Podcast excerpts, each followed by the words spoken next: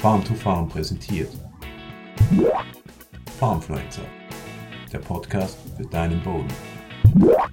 Herzlich willkommen, Alexander Klümper. Freue mich, dass du dir die Zeit genommen hast. Alexander ist Landwirt ähm, aus Nordrhein-Westfalen, bewirtschaftet aber einen äh, ca. 500 Hektar großen Ackerbaubetrieb in äh, Sachsen-Anhalt in Direktsaat und ist dafür auch äh, bekannt, macht YouTube-Videos zu dem Thema Direktsaat und wir haben ja schon mehrere Direktseher sozusagen gehabt, jüngere und schon so erfahrenere. Ganz einfach, weil ich das spannend finde, das Thema, dass wir hier ähm, das Wissen und die Praxis unter die Leute bringen.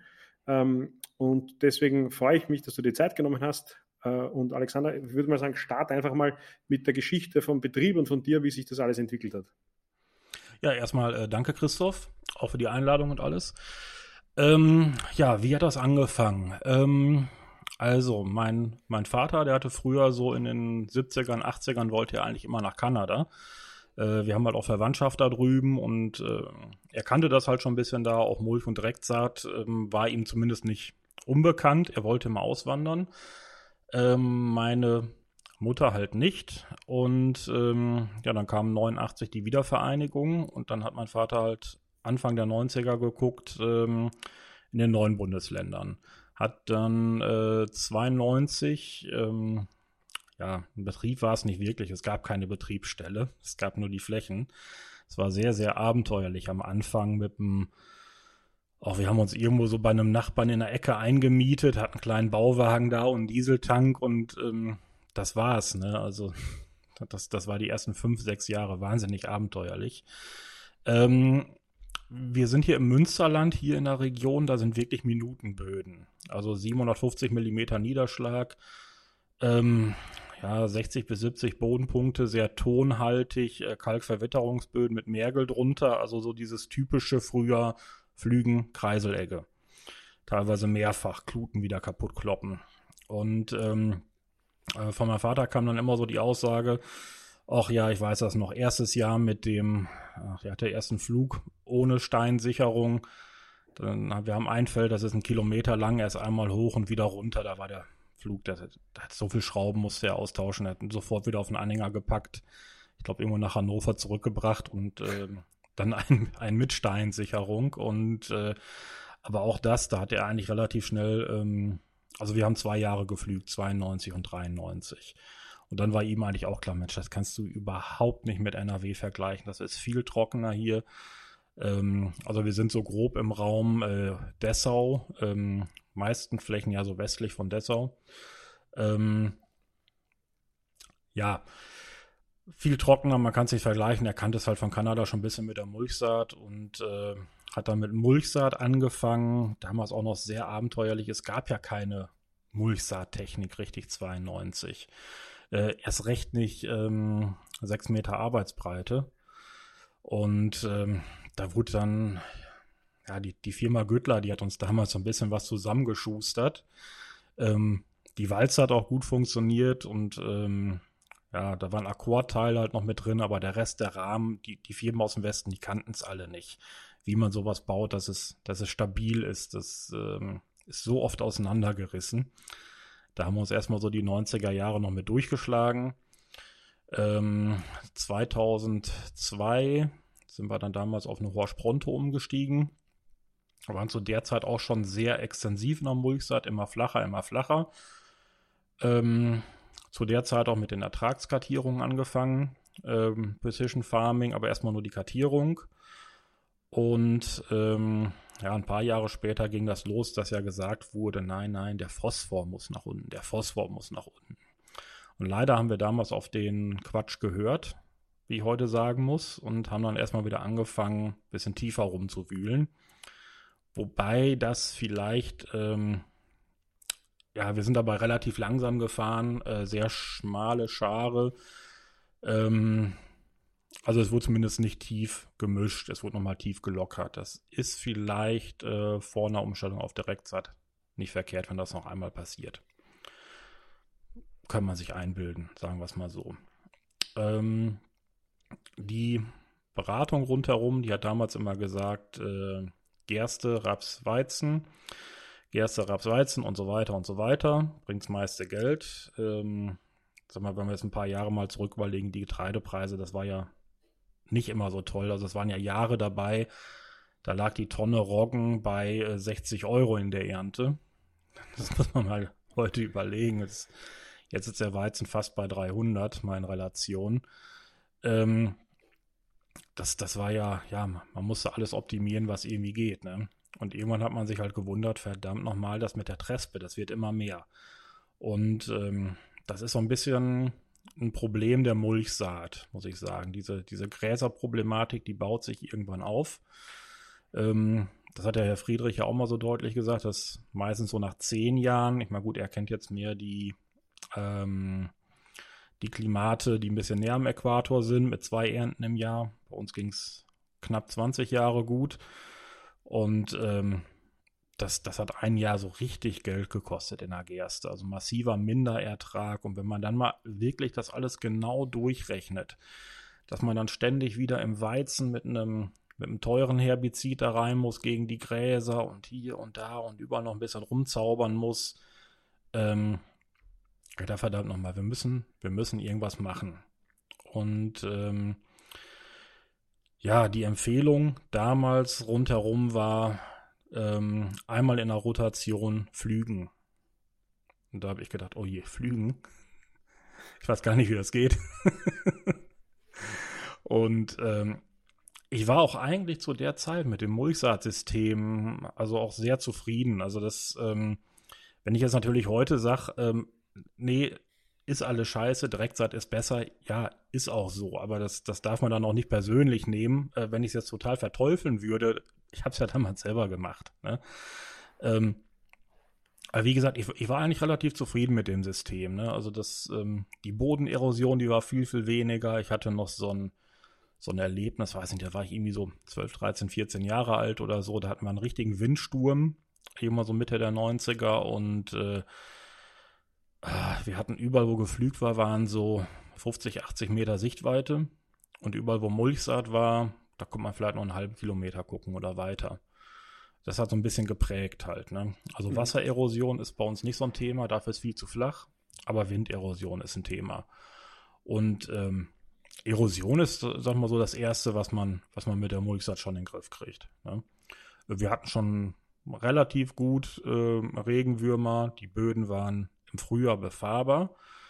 Ähm, wir haben ja, oder wir sind an einem Gebiet der Frühsommertrockenheit. Das heißt, wir müssen relativ früh mit dem Dünger drauf aufs Feld, weil wenn nachher kein Wasser mehr da ist, dann liegt der Dünger oben drauf. Also so war damals in der Mulchsaat noch die Sichtweise. Und ähm, ja, wir konnten fahren. Die Böden waren tragfähig. Und so war für mich eigentlich so, ach Mensch, verdammt nochmal, ich will nicht flügen. Nein. Ja? Und ähm, dann habe ich mit dem ehemaligen äh, Kommiliton gesprochen, ähm, der ist ähm, auch ganz in der Nähe mittlerweile von meinem Betrieb.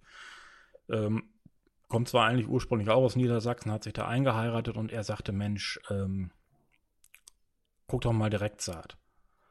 Und äh, da habe ich gesagt, du, wir haben doch zusammen studiert. Äh, Direktsaat, Gräser, da wird doch alles nur noch schlimmer, haben wir doch gelernt. Und, und brauchst auch noch viel mehr Chemie und alles. Ist doch kacke, will ich nicht, ne? Sagt er, nee, nee, nee, äh, pass mal auf, äh, komm mal mit hier, wir haben da und da haben wir demnächst hier eine Veranstaltung von der GKB und äh, da sind ein paar Leute, ähm, unterhalte ich mal mit denen. So, dann habe ich damals dem, dem Ulrich Zink da mal ein bisschen zugehört, dem ähm, Thomas Sander, ähm, Rolf Schneider, ähm, Stefan Frank, der war da auch noch bei, der war zu der Zeit, glaube ich, noch im Mulchsaatbereich. Aber das, das war wahnsinnig interessant für mich. Denke ich, mein Gott, ich höre hier Sachen, da habe ich ja noch nie was von gehört. Was ist denn hier los? Und dann habe ich mich da wirklich ein halbes Jahr mal so richtig massiv auf das Thema draufgestürzt, wirklich jeden Abend gelesen, weil es, es war ja irgendwo auch eine gewisse Notsituation von dem, von dem Gräserdruck her. Ne? Und ähm, ja, wie gesagt, dass ich, dass ich das gehört habe, das war, glaube ich, Juni 2014. Und ähm, Oktober 14 war für mich klar, ich stelle den Betrieb auf Direktsaat um nächstes Jahr. Im November war klar, es wird eine ähm, Crosslot-Maschine werden die werden wir selber bauen, weil die originale 6 Meter mir nicht ganz gefällt. Ähm, Saattank zu klein, Schabstände passen nicht und total verbaut, das Ding. Kaum Zugänglichkeit. Mm, dann haben wir im, im März 15 angefangen, die Maschine zu zeichnen auf CAD. Und äh, Anfang Juli war sie fertig. Also das, das war schon Hammer. Die waren richtig fix dabei, die Jungs. Heute undenkbar. Na, weiß, weiß ich nicht. Das ist ja erstmal ein paar Jahre her, ne? Also ich meine, gut, also ich, ich kann selber auch CAD, aber da hätte ich mich nicht, nicht rangewagt, ne? Also da, da haben zwei Leute parallel dran gezeichnet. Einer die Walze und der andere die vorderen Sachen. War ganz witzig, aber innerhalb von drei Monaten Modell entwickelt und gebaut und dann haben wir noch mal einen Monat gebraucht für den TÜV. also die, die Maschine kam ein bisschen zu spät, aber ähm, ja, dann haben wir angefangen mit der Direktsaat. Erstmal Zwischenfrüchte. Ähm, dann hatte ich in dem Herbst Weizen nach Raps schon in der Direktsaat gemacht. Und ähm, ja, es, es, es war teilweise, ich habe mir leider genau die Böden ausgesucht zum Starten, die einen massiven Magnesiummangel haben. Da waren teilweise Böden bei, die auch schon pH-Wert zwischen 7,5 und 8 haben ähm, Calciumsättigung, ich glaube Extremfall bis 93 Prozent. Äh, Magnesium bei 4 am im extremsten Fall. Und weil wir auch damals das Fahrgassensystem sofort mitgeändert haben für CTF, hatte ich die alten Fahrgassen vom 30-Meter-System noch einmal durchgegrubbert. Und dann konnte man da immer sehen, was ist denn hier los? Vier Meter stehen gut. Und dann die nächsten äh, 26 sind so hellgrün, leicht ins Gelbliche im Herbst schon. Das war auf einer Fläche richtig doof und auf den anderen Flächen ging's so. Und ich hatte, ich hatte damals noch keine Ahnung. Und dann, ähm, die, zum Glück hatte ich damals schon ein paar Unterfrauner Bodenproben. Die hatte ich das Jahr davor gemacht, hab da dann mal durchgeguckt und gesagt, mein Gott, guck mal hier auf dem Feld, ist ja wirklich Magnesium, ist ja total im Mangel und bei den anderen geht's. Dann sind wir, glaube ich, mit ich glaube, 10 Kilo Bittersalz damals drüber gefahren und, weiß ich nicht, eine Woche, zehn Tage später war alles gut. Das, das, das gibt's ja nicht. Und ähm, ja, dann sah es über den ganzen Winter aus weiter auch noch gut aus. Und im Frühjahr hatte ich so diese Überlegung, oh Mensch, du hast hier die Zwischenfrüchte stehen, da kommen jetzt Erbsen rein. Willst du das wirklich jetzt nochmal durchackern und noch wieder was, was ähm, was anregen, habe ich gesagt, nee, komm, man, machst die Erbsen auch sofort in der Direktsaat. Also dann, dann war ich in dem ersten Jahr, glaube ich, ganz schnell bei, bei vielleicht 40 Prozent, die ich sofort auf Direktsaat gemacht habe. Ähm, und Mais hatte ich, glaube ich, in dem Jahr teilweise noch Mulchsaat und teilweise Strip-Till, weil das war auch für mich das erste Maisjahr, wollte ich mich erstmal so ein bisschen rantasten. Ne? Und ähm, ja, was haben wir da beobachtet nachher? Der ähm, Weizen. Im Weizen konnte ich keinen Unterschied in dem Jahr sehen zwischen Mulch und Direktsaat. Äh, für ein Umstellungsjahr mit Magnesiummangel ist das, denke ich mal, schon ganz gut. Ähm, in den Erbsen hatte ich einen kleinen Versuch drin. Äh, die Erbsen in der Mulchsaat hatten 3,3 Tonnen, die in der Direktsaat hatten 4,7.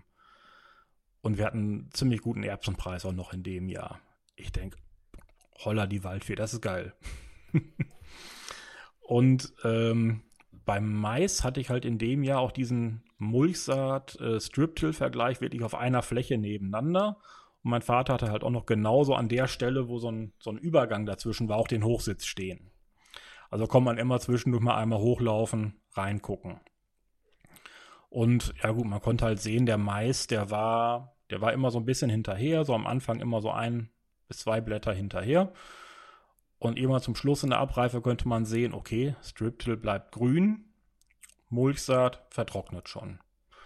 Und später beim Dreschen Ertrag identisch. Da habe ich mir gedacht, alles klar. Nächstes Jahr Direktsaat. Kommt man sich dann so, so rantasten. Jetzt muss ich nochmal schnell überlegen im nächsten Jahr, was hatten wir Aber du hast also nicht alles? so richtig sozusagen den, also den Weg so von, so weiß ich, Rolf Derbschmäßig nacheinander die Punkte abgearbeitet, sondern du hast so, wie so oft Vollgas mal gestartet. Ähm, ja, ich würde mal so sagen, jein. Ich bin die Liste damals durchgegangen und habe so gedacht, ach ja, haben wir doch schon alles erfüllt. Also die, die Flächen waren eben, das haben wir über Jahre lang Mulchsaat und vor allem Reifenregler haben wir das hingekriegt. Bodenproben habe ich ja auch gedacht, ist alles super. Ich wusste ja nicht, dass die in Südamerika mit Bodenproben äh, ähm, diese Base Saturation meinen, diese KAK-Proben. Das war ja gar nicht klar hier. Ich, ich kannte ja nur die, die Lufa-Proben so ungefähr. Mhm. Und ne, das, das war mir da ja noch gar nicht so klar. Das habe ich dann später erst über die Jahre gesehen, dass man wirklich in einer, in einer Direktsaat, ähm, ja, wie soll man sagen, also die Direktsaat und die Kinsey-Proben, das passt wirklich super zusammen. Kannst du da, so, da, so mal ausdrücken? Kannst du da ein bisschen erzählen, wie du da in, in die, wie du dazu gekommen bist und, und, und ähm, mit, we, we, wie du, mit wem du da gearbeitet hast wer, und wo du da die Erfahrungen bekommen hast und äh, was da deine, mm. dein, dein, deine Ansichten dazu sind, zu den Unterschieden? Ja, also wie gesagt, ich habe damals die, ähm, die Unterfraunerproben hatte ich ja schon. Habe dann auch so gedacht, okay, das machen wir jetzt danach. Und die Mikronährstoffe hatte ich mir dann immer so ein bisschen so ähnlich zusammengemischt, wie es in den Proben stand. Habe aber dann hier und da mal solche Sachen gesehen, wie in der Probe stand drin, ähm, ich hätte total viel Bohr, massiven Bohrüberschuss. Dann habe ich mal nur die Bohrgabe reduziert und hatte sofort die Mangelsymptome im Raps.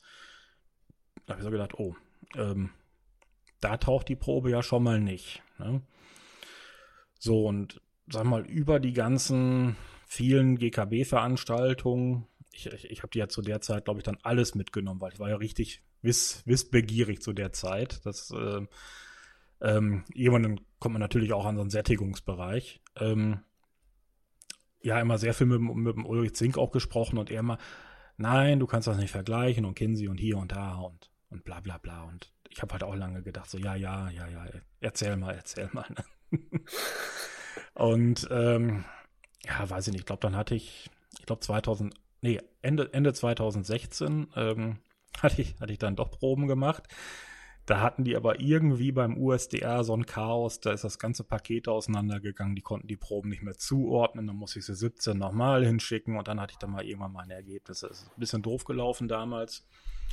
Und habe dann angefangen, ähm, jetzt muss ich nochmal genau überlegen, das, genau das erste war, ich konnte auf meinen Sandböden, konnte ich halt sehen, die ähm, Grünfärbung vom Mais hat mit den Magnesiumgehalten korreliert zwischen den Flächen. Also das kommt man wirklich so richtig schön in, in Stufen sehen zwischen den unterschiedlichen Orten. Da habe ich schon gedacht, so gut, okay. Da ist schon mal, ähm, da ist schon mal irgendwas los. Ähm, dann habe ich, glaube ich, ah, die Proben kamen ein bisschen spät, 17 oder ich glaube 18 hatte ich dann die, äh, einen Teil vom Betrieb danach aufgedüngt.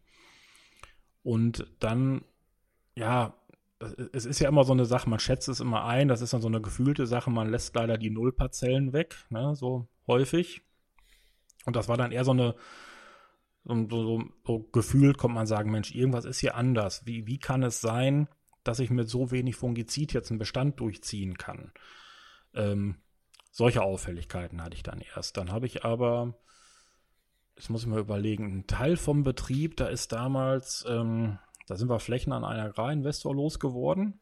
Und ja, wie soll man sagen, wenn, wenn man in einem Tauschvertrag drin ist, in dem Ort 270 Hektar und 130 davon gehen weg, dann weiß man nicht, welche weggehen, weil das, das ist wie Konfetti, die eigentlichen Flurstücke. Ne? Und mhm. dann denkt man sich, ich, ich, ich dünge die Flächen doch jetzt nicht auf für meinen Nachbarn. Für den Blödmann, der mir da die Flächen noch wegnimmt. Und ähm, dann hatte ich das da halt nochmal so ein bisschen geschoben, hatte dann aber nur einen Versuch gemacht, drei, drei vier Hektar, ähm, wo ich dann mal wirklich nach Kinsey aufgedüngt habe. Und ich glaube, das war dann Ernte 20. Ich habe dann gedacht, das gibt's doch nicht. Oben vom Mähdrescher, du guckst über den Rapsbestand drüber, der hatte eine komplett andere Färbung, viel gesünder. Und ich glaube, das war nur Bohr und, ich glaube, Bohr und Zink war es, was da gefehlt hat.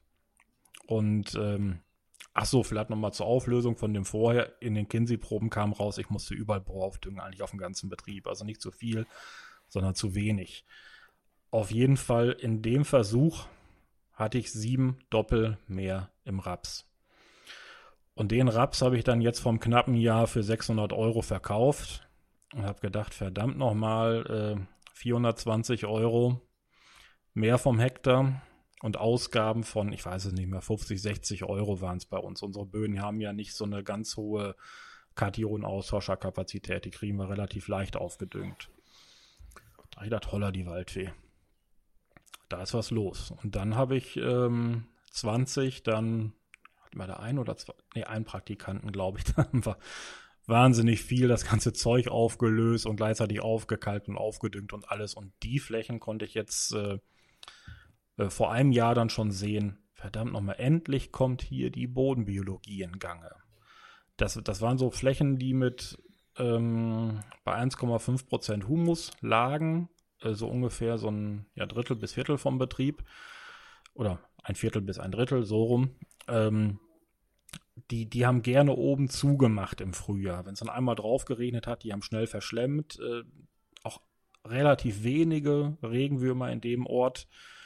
Und ähm, die haben sich noch schwer getan mit der Direktsaat. Also da in dem Ort hatten wir es auch dann das erste Mal, dass wir wirklich mal gemerkt haben, oh verdammt, ich kann auch in Direktsaat mal weniger ernten, wenn ich es nicht richtig mache. Äh, weil ich sag mal so, die ersten zwei Jahre waren wir ziemlich verwöhnt, weil jeder Versuch war immer Ertrag gleich oder höher. Und äh, wo wir das letzte Drittel umgestellt hatten in 18, dann kamen halt diese Flächen, die relativ nördlich vom Betrieb liegen, ähm, hatten wir das erste Mal wirklich einen deutlichen Minderertrag. Und wie gesagt, das ließ sich nachher mit, mit Kinsey ließ sich das lösen, das Problem. Die Flächen, die funktionieren jetzt mittlerweile. Ähm, der Weizen war gut, die Zwischenfrüchte stehen jetzt sehr gut da und ich denke und hoffe auch mal, dass der Mais was wird. Mhm. Und nochmal zurückzukommen zu der Trespen-Thematik, wie hat sich das entwickelt? Ähm, da war, ich glaube 2018, 19, da war das, das war so ein sehr schönes Jahr, um das zu sehen, weil die Flächen, die im ersten Jahr Direktsaat waren, hatten noch viel Trespe. Die Flächen im zweiten Jahr Direktsaat hatten weniger. Die im dritten Jahr hatten fast keine mehr. Also die Flächen, die ich langjährig jetzt in der Direktsaat habe, bis auf die Flächen mit dem extrem niedrigen Humusgehalt, ähm, da ist Trespa eigentlich kein Thema mehr. Ähm, was hatten wir denn noch? Äh, Hundskerbel ist auch deutlich weniger geworden. Es, es verschiebt sich. Ähm, auf den Sandböden ist immer klar die Melden-Thema. Das war schon vorher und in der Direktzeit jetzt immer noch. Ähm, der Storchenschnabel macht sich ein bisschen mehr breit. Äh, die Flächen, die sich noch schwer tun, die sind jetzt gerade an so einem Punkt, wo der Windhalm kommt. Ich schätze mal, dass der vielleicht auch in ein, zwei Jahren wieder verschwinden wird. Ähm, das hatte Thomas Sander auch mal. Da gab es so eine Phase im Bodenaufbau, da muss irgendwas für den Windhalm gepasst haben, dann macht er sich breit. Ich weiß es nicht ganz. Es gibt ja diese, diese Theorie mit der ähm, Plant Suppression, Plant Suppression mit den ähm, Pilz-Bakterien-Verhältnis. Also ich sehe da schon irgendwo eine gewisse Korrelation bei mir auf dem Betrieb. Ich kann nicht sagen, ich kann es eins zu eins beweisen, aber es könnte was dran sein. Ähm, aber äh, also vielleicht gehst du noch ein bisschen da mehr ins Detail, wenn du, wenn du, wenn du da irgendwie noch Wissen dazu hast, vielleicht, das glaube ich interessiert die Leute, wie, wie man sich das erklärt, dass, dass, dass so äh, problematische Ungräser in dem Fall ähm, zurückgedrängt werden oder reduzierter sind. Ja gut, also ich sag mal, bei der, bei der Trespis ist es erstmal relativ einfach, weil ähm, das, ist ein, das ist ein Lichtkeimer, ähm, ich bewege ja im Boden nichts mehr. Die liegt oben drauf. Die wird äh, wahrscheinlich von der Regenwürmer und Käfer und sonst was weggefressen. Die kriegt die Sonne mal richtig schön auf den Deckel. Und äh, wenn wir mal einmal ordentlich über 40 Grad bei den Eiweißen haben, dann ist es egal, ob Mensch oder Pflanze, es ist, ist kaputt danach. Dann löst sich ja die, ähm, Moment, die Primär-, Sekundär- und äh, Tertiärstruktur der Eiweiße auf und äh, es fängt an zu koagulieren und dann ist, ist ja alles kaputt. Also die, die Sonne macht da einiges aus. Es bleibt ja alles oben drauf liegen. Wir haben natürlich in den, in den ersten paar Jahren, ähm, wie soll man sagen, dadurch, dass wir vorher ja immer noch rumgewühlt haben, haben wir ja einen gewissen Unkrautpool in den ersten 10, 15, 20 Zentimetern drin. Ähm, mit dem hat man, glaube ich, schon die ersten paar Jahre Direktsaat noch zu tun, aber ähm, das wird da weniger. Dann das Thema mit dieser ähm, Unterdrückung vom Pilz-Bakterien-Verhältnis. Ähm, da gibt es ja diese Theorie, dass ähm, in der Bodenentstehungsgeschichte ähm, da haben wir ja ganz am Anfang die Pionierpflanzen, also ganz, ganz, ganz am Anfang Moose, Flechten, all solche Sachen. Und da haben wir sehr, sehr bakteriendominante Böden. Und mit der Zeit der Weiterentwicklung der Böden ähm, kommen dann irgendwann diese äh, Early Successfuls, die frühen Besiedler, die sehr viele Samen machen. Das sind so die der, ja, Trespe Fuchsschwanz, Paradebeispiel. Äh, die mögen angeblich, nach der Theorie, ein Pilz-Bakterien-Verhältnis ähm, 0,3, also 3,3 mal mehr Bakterien als Pilze. Die meisten Kulturen, die wir anbauen, mögen dann irgendwo so circa 1 zu 1. Kommt auch natürlich auf die Kultur drauf an. Dann kommen wir irgendwann in diesen Bereich ähm, Büsche, Reben und so weiter. Die haben dann noch viel mehr Pilze und im Wald haben wir dann, äh, ich habe mal irgendwo was gelesen, bis zu 2000 äh, zu 1. Also extrem pilzdominant. Und das wird natürlich auch erklären, wenn man damals den Wald gerodet hat, ist er mit dem Flug durch, hat die Pilze natürlich alle kaputt gemacht. Die Bakterien vermehren sich viel, viel schneller. Die haben übernommen. Das war natürlich für die unsere Reinkulturen, die wir so anbauen, erstmal super. Äh, nur irgendwann hat man dann so oft durchgeackert, dass es für diese Early Successfuls gepasst hat. Weil man wundert sich ja schon manchmal, ähm, ob da jetzt ein Trespo oder ein Fuchsschwanz im Weizen steht. Man, man spritzt die Sachen kaputt. Sie gehen nicht ganz kaputt, weil die Mittel nicht mehr richtig wirken. Und zum Schluss stehen die Unkräuter wieder größer da als der Weizen. Wie kann das sein? Warum sind die so kraftvoller? Und das könnte vielleicht erklären, dass die Sachen besser bei denen passen. Und da gibt es in Kanada auch einige Betriebe, die beobachten das auch, wenn die die Sachen angepasst haben dass plötzlich die Unkräuter von den Insekten befallen werden und, und nicht mehr die Kulturpflanzen. Und ähm, ich habe es leider selber nicht gesehen. Ich kenne diese Geschichten nur von Erzählungen. Ähm, ja, und in den USA wird es auch gemacht. Und ich habe jetzt noch, noch einen ähm, Mitarbeiter, einen neuen, der kommt ursprünglich aus Australien. Der hat mit den Sachen auch sehr, sehr viel gearbeitet. Ähm, ja, wie gesagt, ich kann es noch nicht wissenschaftlich nachweisen, aber ich, ich glaube da immer mehr, dass da was dran ist. Mhm, okay. Ähm, dann gehen wir noch vielleicht zum Thema, das hast du ja äh, schon angesprochen, das Thema Seemaschine. In, mhm. in, vielen Köpfen der Landwirte ist ja primär mal Direktsat bedeutet Seemaschine und alles andere ist, ist sekundär. in Wirklichkeit ist es ja vielleicht ein bisschen sogar umgekehrt, aber trotzdem ist es ein extrem wichtiges Thema. Kannst du uns einmal sagen, äh, wie du da an die Sache rangegangen bist und was du dafür Dinge gelernt hast und wie da jetzt deine Sicht ist? Hm.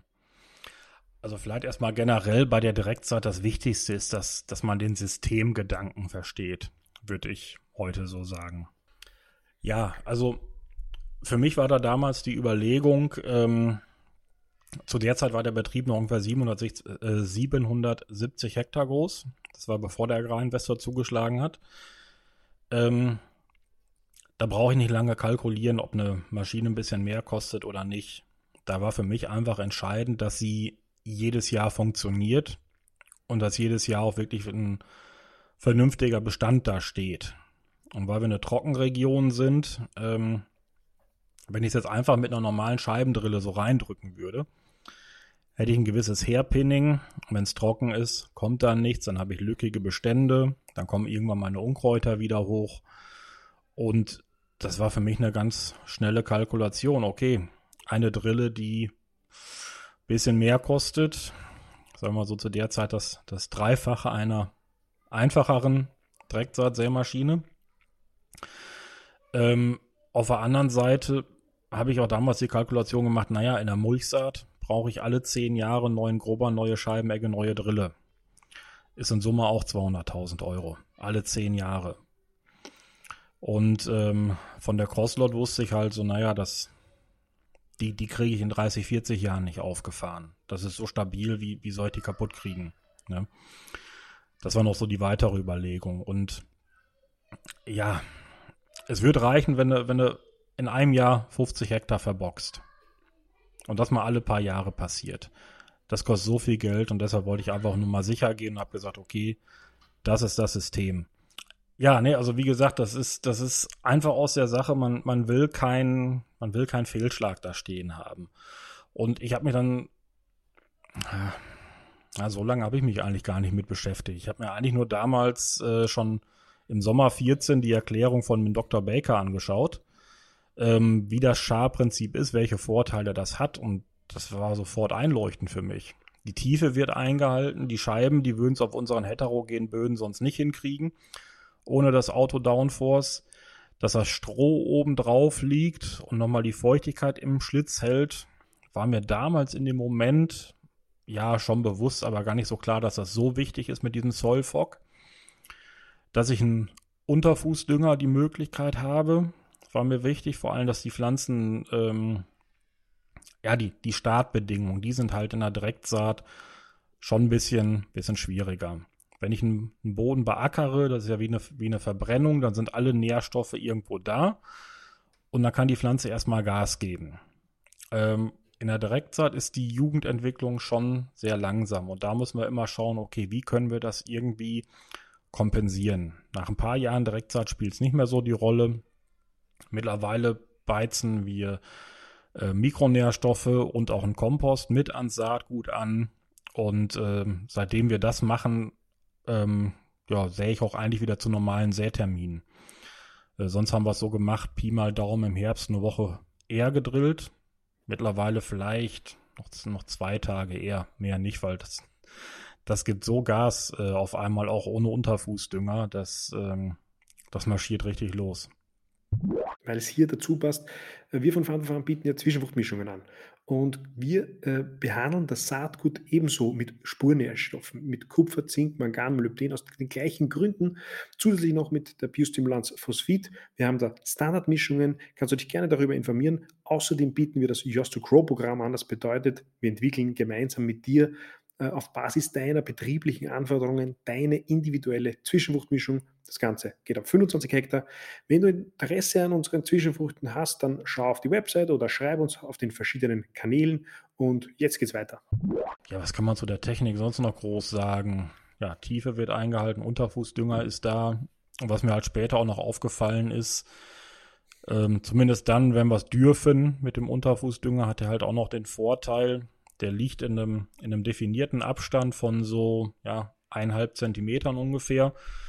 Und äh, das Saatkorn liegt dann genau in dem Bereich mit drin, wo das Düngerkorn noch die Bodenfeuchte mit anzieht. Also es ist nicht so nah dran, dass es verbrennt. Dafür ist es weit genug weg, aber so nah, dass es von der Feuchtigkeit noch ein bisschen mit profitiert. Und die Bestände, muss ich eigentlich sagen, von Anfang an hatten optisch sah das nie so nach dem aus, was man so im Kopf hat, wie eine Direktsaat aussieht. Weil wenn ich mir vorher so Direktsaat angeguckt habe, die Bestände waren immer so ein bisschen ungleichmäßig, gerade am Anfang ein bisschen lückig, äh, Fehlstellen drin.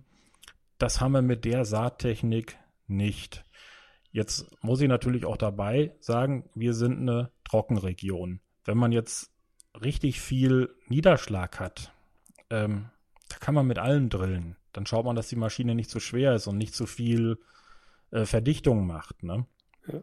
Ähm, da, ist, da ist ja Hairpinning dann auch nicht so ein Thema. Ne? Also man muss natürlich ein bisschen schauen, welche Technik wählt man, was, was passt erstmal zu den Gegebenheiten da. Jemand, der in, im Trockengebiet ist und heterogene Böden hat, dem würde ich ähm, immer zur Crosslot oder Novak raten, wenn genug Hektar dahinter stehen. Ähm, Ansonsten, wenn weniger Hektar hinterstehen, würde ich dem sagen, schau eine Zinkenmaschine, irgendwas mit einem schmalen Zinken. Dann muss man aber mit im Kopf haben, dass man die Zwischenfrüchte vorher nochmal mulchen muss. Weil sonst, oder nicht immer, aber häufig. Also ein Mulcher kostet ja auch nochmal 40, 45 Euro pro Hektar. Und wenn ich das mal über die Fläche umrechne, ist, ist bei einer bestimmten Fläche halt dann Crosslot Nova günstiger. Und ähm, ich habe heute so die Ansicht, der, der genug Niederschlag hat und ähm, ja, wie soll man sagen, da kommt es natürlich auch wieder auf die Betriebsgröße drauf an. Wenn es wenig Hektar sind, irgendwie was Einfaches, Scheibentechnik, ähm, anfangen, gucken, probieren. Oder man schaut, ob man mit mehreren Betrieben zusammenkommt und was Vernünftiges nehmen kann. Mhm. Natürlich im Moment immer die, die Diskussions, äh, die Diskussion mit dem Glyphosat im Hinterkopf halten. Ähm, Kann man noch drauf ne, sprechen. Was, was, was, ja, was machen wir in zwei Jahren? Ne? Ja. Kurz noch zum, zur Seemaschine. Du legst damit auch Mais, also all dein, deine Kulturen. mit, mit, mit einer Sämaschine? Ähm, also legen kann ich damit nicht, ich kann es nur drillen. Ja. ja. das, ist, das ist so ein bisschen die Sache. Ähm, ich muss eigentlich mal ein bisschen größeren Versuch anlegen. Ich hatte die letzten Jahre, ähm, ich habe ja auch nicht jedes Jahr Mais im Anbau. Im letzten Jahr hatte ich gar kein Mais im Anbau, somit ähm, dauern die ganzen Ergebnisse natürlich dann auch immer ein bisschen länger. Ähm, ja, also in einem Jahr war es so, der Versuch ähm, war positiv. Da hatte ich, ich glaube, 12% mehr Ertrag mit der Crosslot, trotz ähm, der normalen, äh, ja, wie will man sagen, Drillsaat-Vereinzelung. Ähm, in einem Versuch war es identisch, da war ein bisschen mehr Wildschweine drin. In einem anderen Jahr war es leicht negativ, weil da haben die Wildschweine sich total auf den Crosslot-Versuch gestürzt weil es steht ja ungleichmäßiger drin. Man hat nicht so diese, diese typischen Reihen. Ne? Und da haben die sich total wohl gefühlt. Ich habe aber generell die Erfahrung, dass wenn ich einen kleinen Versuch in einer großen Fläche mache, ähm, der ist ja zu einer anderen Zeit in der Blüte oder irgendwie was ist dann anders und die Tiere stürzen sich, die Wildschweine zu einer bestimmten Zeit nur auf diesen Versuch. Habe ich einen kleinen Mulchsaatparzell äh, in der Direktsaat, machen die die Mulchsaat um. Habe ich eine kleine Direktsaatparzelle in der Mulchsaat, machen die die Direktsaat um. Weil die dann ja. alle gleichzeitig darauf gehen und sich später dann auf die 100x Hektar äh, rundherum verteilen. Ähm, ja, wie gesagt, da wollte ich nochmal einen Versuch anlegen. Also bisher mache ich es noch mit einem Maisleger. Ähm, ich muss mal sehen, dass es wehrt sich so ein bisschen in mir mit so einer knapp 20 Tonnen Drille den Mais zu legen. Das ist ein bisschen wie mit Kanonen auf Spatzen zu schießen und ähm, das nächste ist, die Maschine ist natürlich wahnsinnig lang. Diese, diese ähm, Einschalt- und Ausschaltpunkte, die, die hat man ja überhaupt nicht richtig. Ne? Ja. Ich, ich hatte auch mal was versucht mit dem APV, weil ich dann dachte, vielleicht habe ich ein bisschen bessere Vereinzelung und dann so selber so eine Art Speedpipes da reingemacht, aber das, das passte überhaupt nicht. Ne? Also mhm von, von der Novak, dass ähm, die, die Versuche, die da beim Bekannten in Niedersachsen laufen, ähm, ich sag mal, das ist okay, diese, diese Pseudo-Vereinzelung. Kommt auch immer ein bisschen auf Saatgut drauf an. Mal denkt man, oh ja, super, kann ich mit leben. Und ein anderes Jahr denkt man, ach ja, je, das ist ja, hätte ich auch Drillsaat machen können. Ne? Ja. Und, Aber äh, das, diese Versuch mit dem APV, das war nichts. Okay. Äh, wenn wir schon über die, die Kulturen sprechen, wie schaut die Fruchtfolge aus äh, im Moment? Ähm, also, ich mache so. Ähm, fangen wir mal mit dem Mais an. Also Zwischenfrucht, Mais. Äh, dann kommen die Erbsen, weil das war bei mir mit dem, mit dem Weizen danach, das hat nicht gut funktioniert. Das könnte jetzt im Kultansystem besser funktionieren, aber die, das, das wollte irgendwie nicht in Gange. Ich habe auch so ein bisschen die Vermutung, ob da noch allilopathetische Effekte sind oder sowas in der Direktsaat. Wenn da Zeit ist zwischen, ähm, zwischen Ernte und Saat äh, beim Silomais, dann geht's. In der, ähm, Im Körnermais war nicht so. Deswegen kommen danach die Erbsen, dann habe ich ein bisschen Ruhe über Winter die äh, Wildschweine haben die restlichen Kolben oben drauf liegen, die machen nicht viel Schaden. Ich streue da meist so ein bisschen Roggen rein, dass ein bisschen was wächst. Ähm, weil wir hatten sonst auch, wenn wir den Weizen danach hatten, die, die Gänse waren drauf, die Wildschweine waren drauf. Das, das war alles, alles Murks. Ähm, nach den Erbsen bin ich flexibel, kommt ein Getreide, dann kommt Raps, dann kommt ein anderes Getreide. Also das kann sein, dass ich erst die Gerste mache und später ein Weizen, kann auch andersrum sein oder je nach Boden kann auch ein Roggen hinkommen oder eine Tritikale. Nein, also wie gesagt, da bin ich noch so ein bisschen flexibel. Da, ähm, da kann ich noch ein bisschen gucken, wie ich das genau mache. Ne? Ob sich dann noch mal was hin und her bewegt. Ich hatte auch vorher mal eine Fruchtfolge, die war 4-8-jährig, wo dann quasi die, die Erbsen nur alle acht waren und der Mais auch nur alle acht. Ähm, ja, da war halt der Weizen nach dem, nach dem Mais, das, das war nicht so dolle. Mhm. Und, und wo es ja. geht dazwischen, hast du dann Zwischenfrüchte, auch äh, zwischen Getreide, äh, Raps, Getreide Gen und wann auch immer es passt. Genau, also eigentlich immer, wenn ich sechs Wochen Zeit dazwischen habe, ähm, kommt eine Zwischenfrucht rein. Wenn es jetzt mal echt ganz extrem trocken ist und da sind vielleicht zwei Monate dazwischen und eine Zwischenfrucht wird einfach überhaupt nichts, dann fahre ich auch einfach mal mit dem Striegel drüber und bringe bring die Unkräuter und das äh, Auflaufgetreide halt zum Auflaufen. Mhm. Also wir, wir haben ähm, zum Beispiel 18. 18 war es so, nicht mal der Raps ist nach dem Striegeln gekeimt. Nach der Ernte. Da ist, ähm, das muss ich mal überlegen, wir waren am 7.7. mit der kompletten Ernte fertig. Also ich glaube, der Raps, der war wahrscheinlich immer so am 3.7. runter, ganz extrem. Und äh, da hatte ich danach, hatte ich in dem Jahr die Gerste, die haben wir so vielleicht am 15.9. gedrillt. Da war der Raps vom, vom Aufschlag, der war so groß, mehr nicht. Also das, das kann echt schon mal extrem trocken sein bei uns. Das ist nicht jedes Jahr so, aber äh, jedes dritte Jahr ist schon sehr trocken ja. im Schnitt. Ja. Im Schnitt habt ihr, habt ihr zwischen 450 und 600 Millimeter, habe ich gelesen, mal bei deinem. Ähm, nee, nee, nee, also der, der Schnitt ist eher so 450 bis äh, 500, okay. je nachdem welche Fläche vom Betrieb. Im Süden weniger, im Norden ein bisschen mehr. Ähm, Extremjahre gehen runter bis 260. Ähm, es kann auch mal hochgehen bis 600, das ist aber selten. Okay, okay. Also das, das hatten wir vielleicht, ich habe es jetzt nicht ganz sicher, ich glaube 2014 und 10 und 2002 waren relativ feuchte Jahre. Okay. Wir haben es ja kurz, oder du hast es ja kurz schon angesprochen, dass das Nummer eins Thema, wenn man mit Landwirten spricht, die nicht direkt satt machen und dabei interessiert sind, naja, aber Glyphosat kommt weg. Was, wieso soll man uns überhaupt noch damit beschäftigen?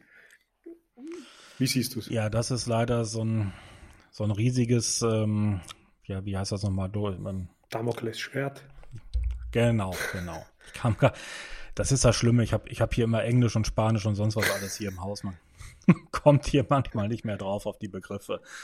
Ähm, es ist ein Riesenproblem. Also klar, in bestimmten Regionen, wo ich vielleicht mal ein, ähm, ja, so, so, so ein Kleegras machen kann oder wo ich mit Futteranbau was machen kann und mit einer Biogasanlage oder Tieren rundherum, da kann ich ein bisschen anders planen, ein bisschen anders überlegen. Ähm, da kriegt man es, denke ich mal, auch ohnehin. Wobei das sind jetzt alles so die Bereiche, mit denen kenne ich mich jetzt nicht aus. Wir sind ein, ein reiner Marktfruchtbetrieb. Ähm, also Trockengebiet, neue Bundesländer, ähm, mit allen Landwirten, auch die schon sehr lange Direktsaat machen, die sagen alle das Gleiche, sie wüssten nicht wie. Also klar, man kann vielleicht hier und da noch irgendwo seine selektiven Mittel äh, bis an eine Grenzwerte fahren und mehrfache Überfahrten und das kostet richtig Geld, aber wenn wir dann Trockenjahr haben, haben wir auch das Problem, die Mittel bauen sich ja nicht mehr ab bis zur Folgefrucht. Dann ist das auch mit der Fruchtfolge hinüber. Ähm, und das nächste ist natürlich, wir dürfen die Mittel ja auch häufig erst ab einem bestimmten EC-Stadium verwenden. Wenn da drin steht, mhm. erst ab EC 31, das steht da im Herbst in so einem, in so einem Dreck drin, mhm. ähm, dann haben wir ein Problem. Ne? Das Problem haben wir sogar schon bei also, Glyphosat oft. Aber und, ja, ja, Das, das, das auch noch. Ne? Also ich, ich kann es mir im Trockengebiet nicht vorstellen, äh, im Moment, wie es gehen soll. Also ähm, es gibt Versuche mit, mit, ähm, mit Düngern, die sehr ätzen. Da werde ich jetzt auch, äh, ja, jetzt irgendwann im März nochmal so einen kleinen Versuch anlegen. Äh, ist finanziell wesentlich teurer pro Hektar, könnte sich aber schon noch rechnen.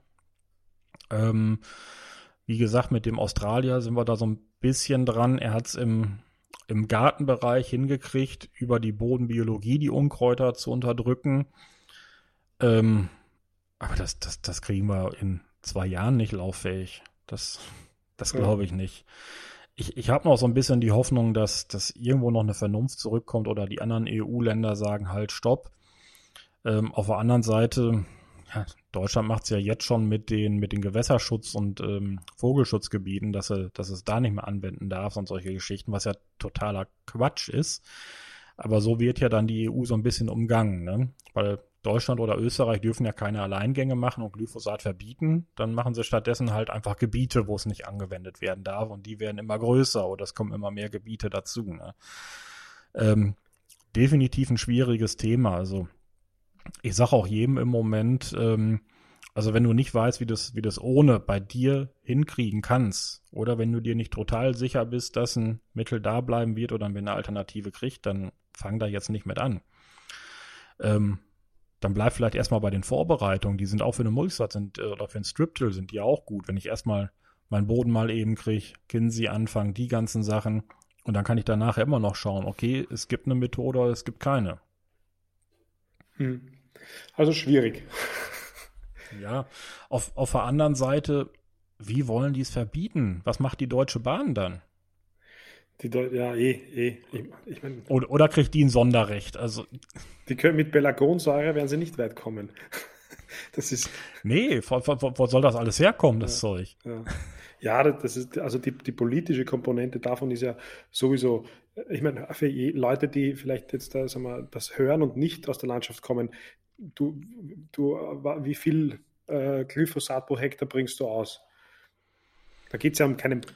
Ähm, so, also erlaubt sind ja, ähm, ich glaube, Jahreshöchstmenge sind ja, glaube ich, irgendwo 10 Liter erlaubt. Und die Zahl kommt ja daher, dass es die Menge, wo man, glaube ich, nach einem Jahr gar nichts mehr finden kann, keine Metaboliten mehr und nichts. Wenn man mal überlegt, dass man bei anderen Mitteln nach ein paar Jahren noch sagen kann, in welchem Jahr man es gespritzt hat, anhand der Metabolitenzusammensetzung, ist, ist das Glyphosat ja schon mal ein Witz dagegen. Ähm, es schwankt bei mir, sag ich mal, gerade bedingt durch den Storchenschnabel noch so Pi mal Daumen zwischen 1 und 2 Liter. Pro Hektar. Ähm, pro Hektar, genau. Ähm, Ulrich Zink, der das schon ziemlich lange macht, der macht das gleiche Jahr wie ich, nur zehn Jahre länger, von dem konnte ich auch sehr viel lernen. Also vielleicht das nochmal eben so vorab. Ich bin ja nicht der Pionier, ich bin ja nur der Erste, der so ein bisschen mehr mit, mit ähm, Social Media angefangen hat. Ne? Ja. Ähm, der liegt äh, langjährig im Mittel, glaube ich, bei 0,7, hat er gesagt. Also wenn man das mal auf den Wirkstoff runter überlegt, das sind dann, äh, ja, was sind wir denn da, 220 Gramm oder sowas? Ja. Pi mal Daumen. Und, und das Entscheidende ähm, ist ja, das, Entschuldigung, aber das Entscheidende in der Direktzeit ist ja, dass diese Anwendung ja auf, auf, auf, einen, auf einen Bestand kommen, auf die Zwischenwucht kommen. Das ist, das ist ja nicht, das ist ja, wird ja oft verwechselt. Ich, äh, in, in, auf mhm. GMO-Soja kommt ja das zum größten Teil auf dem nackten Boden, aber in, in dem Direktsaatfall kommt ja das in den Bestand, wird von der Pflanze beim Absterben metabolisiert. Ja. Ja, das, das ist vielleicht nochmal ganz interessant. Es gab ja vom, vom Michael Horsch, glaube ich, vor knapp zwei Jahren mal so ein Wintergespräch, wo er sich ja mal die Arbeit gemacht hat und die haben untersucht, welche Rückstände werden in den Pflanzen gefunden. Und da kam ja generell aus, okay, Fungizide, Insektizide, sehr geringe Mengen. Und da ist ja jetzt das Interessante, die Leute, die langjährig eine Direktsaat machen, die brauchen ja nur noch, äh, ich sag mal, so ein Siebtel ähm, bis runter zu einem Zehntel Fungizide, Insektizide und äh, vielleicht noch so 60 Prozent der Herbizide. Und Herbizide wurden eigentlich generell in der Ernte nicht bis kaum gefunden. Und das ist ja eigentlich recht einfach zu erklären. Wann fahre ich mit einem Herbizid durch den Bestand? Da ist nie eine Ähre da. Die kann ich damit nicht treffen. Ich erreiche die anderen Pflanzenteile. So, und klar, wenn wir jetzt so ein so ein Roundup Ready GMO haben, wo dann aus der Bequemlichkeit der Missbrauch vom Glyphosat gemacht wird und es, es mehrfach auf die Kultur gespritzt wird, da kann ich natürlich Rückstände nachher in der Ernte drin haben. Aber das ist ja in Europa nicht der Fall. Und ich sag mal, diese, diese Vorerntesikation, ich weiß nicht, ob das bei euch in Österreich noch ein Thema ist. Also schon lange verboten. Ähm, ich wüsste eigentlich, ja, also ähm, man kann es in Deutschland noch machen, aber die, der Bürokratieaufwand, der ist auch wieder so hoch und alles, das, das wird eigentlich nicht mehr gemacht. Vor allem die Landwirte sind ja mittlerweile alle sensibilisiert. Es ist, es ist faktisch wie verboten. Ja. Und ähm, es, es gibt ja auch Versuche, da wurde ähm, in Amerika gibt es eine Studie, die haben einer Kuh reines Glyphosat aufs Futter gegeben. Es kam in der Milch nicht an. Es ist physiologisch im Eutern nicht möglich, dass das Glyphosat in die Milch kommt. Damit ist eigentlich klar bewiesen, wenn da was gefunden wird, es wird ja nie Glyphosat gefunden, es werden ja immer die Abbauprodukte AMPA, AMPA, dieses Phosphonat gefunden. Und natürlich, eine Molkerei wird mal gereinigt, wenn sie vielleicht sogar noch die guten alten Flaschen haben, die werden auch gereinigt, das gleiche in der Brauerei. Ähm, und das nächste Thema ist ja, wir müssen ja ein bisschen schauen, ähm, wie giftig ist ein Stoff und wie hoch ist die Exposition mit dem Stoff. Ähm, so das Glyphosat von der Giftigkeit kann man sich vielleicht drüber streiten, aber es gibt genug ähm, Studien, die haben eine Einstufung, die liegt unterhalb vom Kaffee und vom Salz. Das nächste ist die Exposition, die wir damit haben und die müssen wir eigentlich sagen, die geht in Europa gegen Null. Und vor allem, wie gesagt, wir haben ja die Anwendung vor dem Auflaufen der Kultur. Wird es mit der Kultur in Kontakt kommen, wäre die Kultur ja nicht mehr da. Also für die Nicht-Landwirte, die Landwirte wissen es ja. Und ähm, das heißt, je nach Kultur liegt da ein halbes bis fast ein ganzes Jahr Zeit dazwischen, die sich das Mittel im Boden abbauen kann. Ähm, da sollte man lieber mal drüber nachdenken, ob man vielleicht so ein, so ein und andere vergleichbare Ketten dicht macht, weil äh, ich glaube, wenn man da mal einmal mit dem Feuerzeug reingeht, dann gibt's eine Selbstentzündung. Also das, das stinkt ja so dermaßen da drin. Und das haben die jungen Mädels dann äh, ne, auf der Haut, auf unserem größten Organ und am liebsten noch Einwegkleidung jedes äh, Wochenende, jede Party Neues. Ne? Also ja, komm, ist leider eine verzwickte, verzerrte Diskussion. Hoffen wir mal, dass wir das, ja. dass wir es zumindest für die, für die Anwendung der, der Direktsaat oder, oder auch der Mulchsaat, aber einfach halt für diesen Anwendungsfall irgendwie durchkriegt. Ja, deswegen, ich hoffe es auch mal, also für die Mulchsaat macht es ja auch definitiv Sinn, weil jede Bodenbearbeitung, die wir einsparen können, ist erstmal positiv zu sehen. Jede Überfahrt, die wir weniger haben, erhält unseren Boden, erhält Humus und so weiter und so fort. Ganz klar. Ähm, was ich, was ich noch ansprechen wollte, du hast, du hast äh, kurz in dem Gespräch erwähnt, dass du jetzt äh, mit Kultan arbeitest, also mit, mit der mhm. Injektion von Ammoniumdepots im Boden zur Stickstoffversorgung mhm. der Pflanzen. Wie lange und wie machst du es? Ähm, ja, also ich sag mal, die ersten Versuche waren jetzt quasi vor zwei Jahren und dass ich sag mal, dass es richtig im Betrieb jetzt angekommen ist, ist wirklich erstmal seit einem Jahr. Also da bin ich noch relativ frisch dabei und habe es, glaube ich, auch erst am Anfang lange nicht verstanden, welche, welche Vorteile das alles hat. Ne? Ähm, ja, wie machen wir das? Also im Moment mache ich so, der, der Ulrich, der kommt äh, mit seinem Gerät zu mir, macht das dann im Lohn. Ähm, ich habe mir ein Flüssigdüngerlager aufgebaut, äh, mische dann ähm, ASL, NP und andere Stickstoffdünger zusammen gucke immer, dass ich möglichst viel Ammonium drin habe, ähm, möglichst wenig bis gar kein Nitrat. Und äh, dann fährt man mit sehr hohen ähm, Flüssigkeitsmengen übers Feld, weil es ist ja nur wenig drin.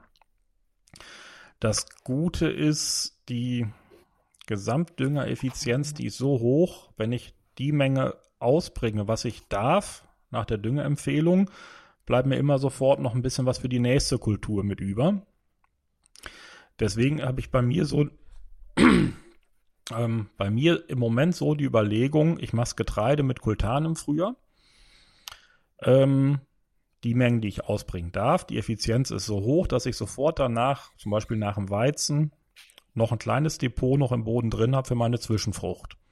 Weil ich darf die Zwischenfrucht ja nicht andüngen, also geht die Zwischenfrucht auch sofort damit los wenn ich es irgendwie hinkriege, in die Zwischenfrucht, idealerweise noch im Herbst, also vorm äh, 1.10. noch äh, 60 N organisch rein. Möglichst spät, sobald es kalt ist, damit wir keine, keine Ausgasung haben. Äh, wenn wir was kriegen können im Frühjahr, so früh wie es geht, nochmal mit ein bisschen. Weil die, die Überfahrt mit dem Kultangerät, die ist, die ist relativ teuer. Also da muss sich das dann schon lohnen.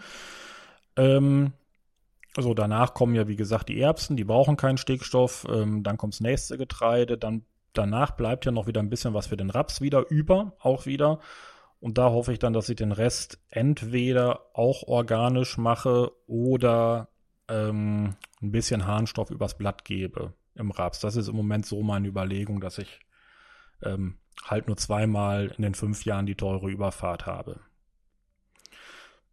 Ist natürlich jetzt gerade dieses Jahr ein bisschen schwierig, den organischen Dünger zu kriegen. Wie hast du bisher äh, Stickstoff gedüngt? Ähm, relativ konventionell, ne? also entweder mit dem Streuer oder mit der Spritze und Schleppschläuchen. Ne?